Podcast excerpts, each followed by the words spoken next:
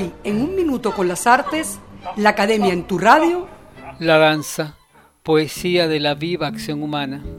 El 5 de marzo de 1936, en un prestigioso instituto de estudios históricos durante el último gobierno de la Tercera República, entre las amenazas de una nueva guerra en Europa, el escritor francés Paul Valéry pronuncia una conferencia sobre la danza. Ratifica Valery que toda época que ha comprendido el cuerpo humano o que al menos ha experimentado el sentimiento misterioso de esta organización, de sus recursos y de sus límites, de las combinaciones de energía y de sensibilidad que contiene, ha cultivado, venerado la danza. Y es que la danza ha sido la actividad que le ha permitido a la humanidad explayarse en sus habilidades corporales y consolidar físicamente las expectativas espirituales de la experiencia de estar La danza, explica, se deduce de la vida misma y traslada la acción del cuerpo a otro espacio, a otro tiempo, distintos al de la vida práctica, pero más cercanos al íntimo transitar humano. Toda danza es como un juego de frágiles equilibrios, de elasticidad y de impulsos de pronto recogidos para volver a comenzar en otra dirección, con energías que se rectan o se responden y forman un recinto de resonancia de ritmos que llegan al espectador en movimientos extraños, distintos a los comunes, que se suceden como si existiera entre ellos alguna coherencia.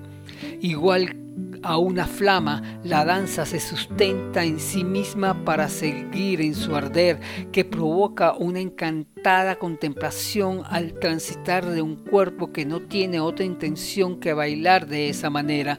Con su peculiar movilidad, el baile siempre invita al espectador a sentirse virtualmente danzante también. La danza la reflexiona Valery desde su ocurrir concreto en una temporalidad irrepetible.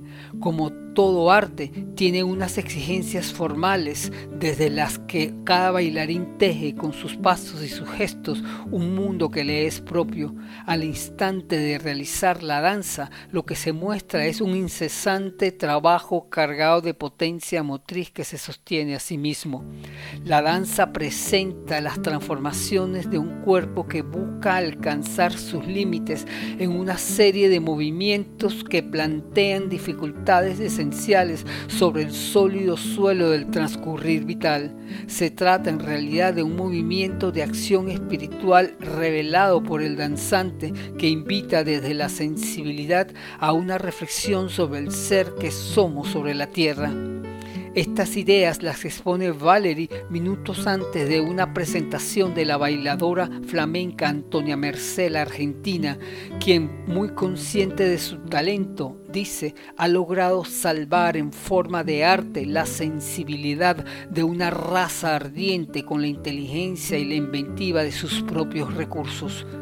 Ese mismo año, cuatro meses después, Muere Antonia, la Argentina, el 18 de julio de 1936, al día siguiente de comenzada la Guerra Civil Española.